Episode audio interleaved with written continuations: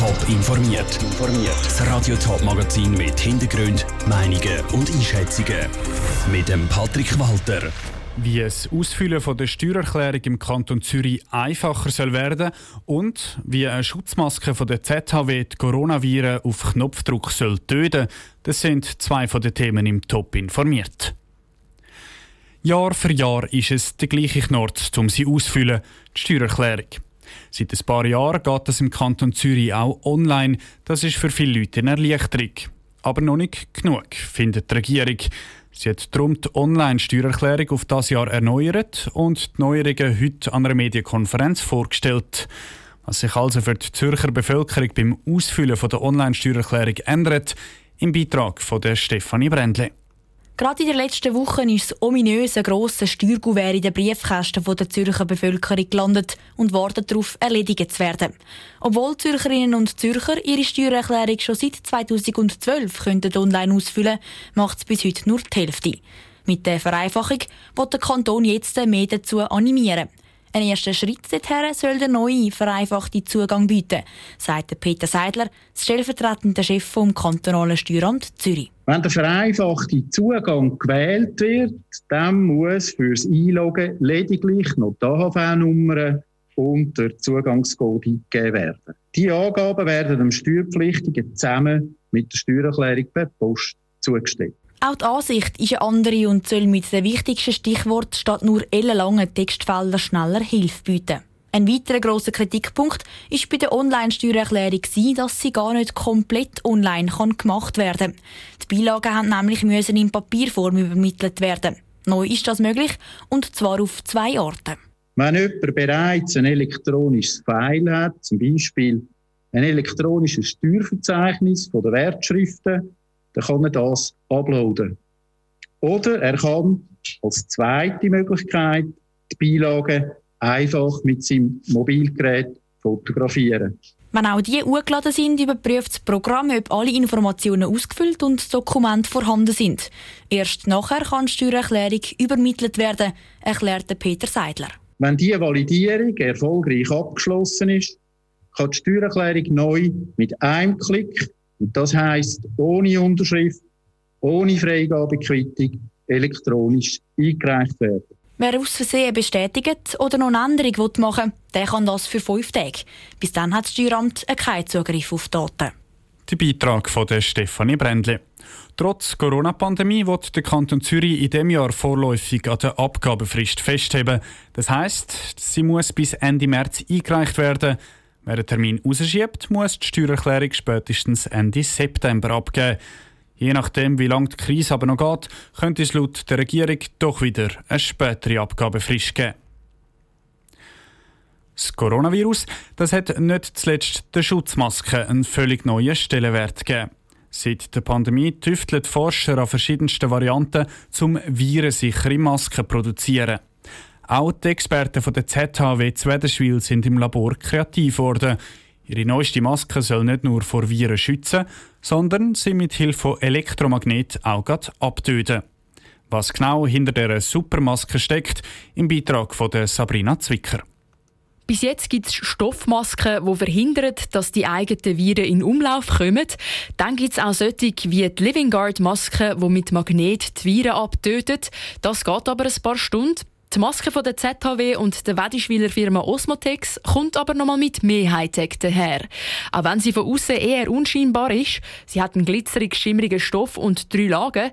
Die neue Supermaske tötet laut dem Forscher Shahan Jeherizian von der ZHW die Viren aber gerade sofort. Auf die Textilien kann man ganz eine leichte Spannung anlegen und es ist eine kleine Batteriebau drin. Und die kleine Spannung führt dazu, dass äh, gewisse chemische Reaktionen innerhalb des Textil ablaufen mit mit einer gewissen Feuchtigkeit und die töten praktisch vollständig und innerhalb Minuten was übrig bleibt. Die ca. 2 cm grosse Batterie ist auf der Seite gerade bei den Backen angemacht. Die ladet man über die Nacht wie ein Handy auf. Wie der Shahan Jeherizian sagt, soll die Batterie aber nicht die ganze Zeit laufen. Die Maske kann man auch abstellen. Das heisst, man kann im Prinzip die anlassen und abstellen.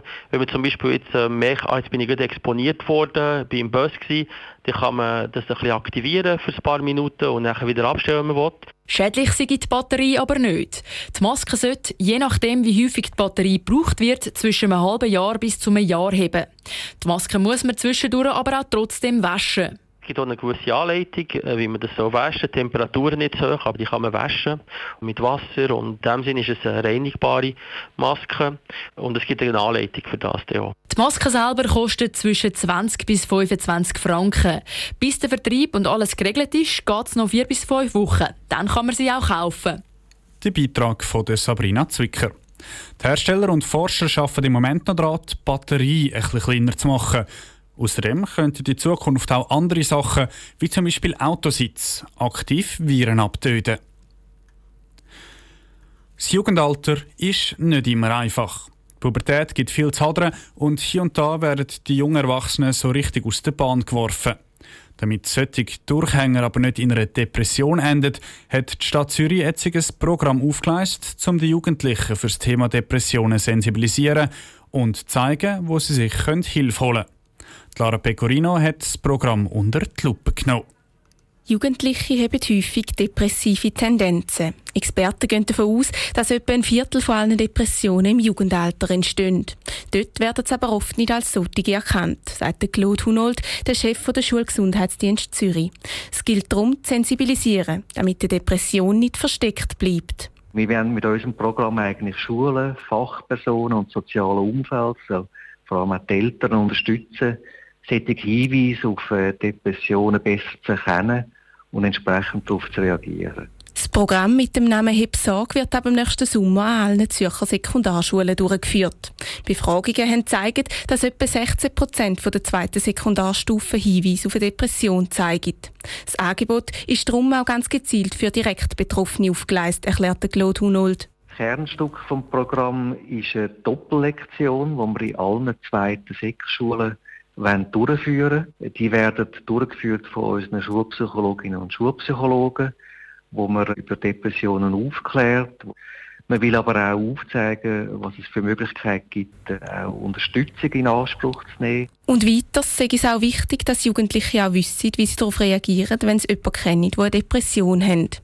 Die Pläne für das Programm gäbe es schon eine Weile. Dass gerade jetzt in der belastenden Corona-Situation zum Einsatz kommt, sei aber ein unverhofft gutes Timing, meinte Claude Hunold. Wir haben das Programm jetzt nicht speziell ausgedacht wegen der Pandemie, aber es ist schon so, es ist eigentlich ein eine glückliche Fügung, dass es jetzt gerade kommt. Die Bereitschaft, über auch negative Gefühle, über bedrückende Gefühle zu reden, ist in so einer Zeit, wie wir sie jetzt erleben, sicher grösser als in normalen Zeiten. Außerdem können die negativen Gefühle oder depressiven Tendenzen in der Corona-Zeit verstärkt werden. Die Hilfe werde also sicher gebraucht. Die Beitrag von der Lara Pecorino. Die Intervention im jungen Alter ist auch wichtig, dass keine Langzeitfolgen entstehen und die Leute nicht später im Erwachsenenalter schwere psychische Probleme entwickeln.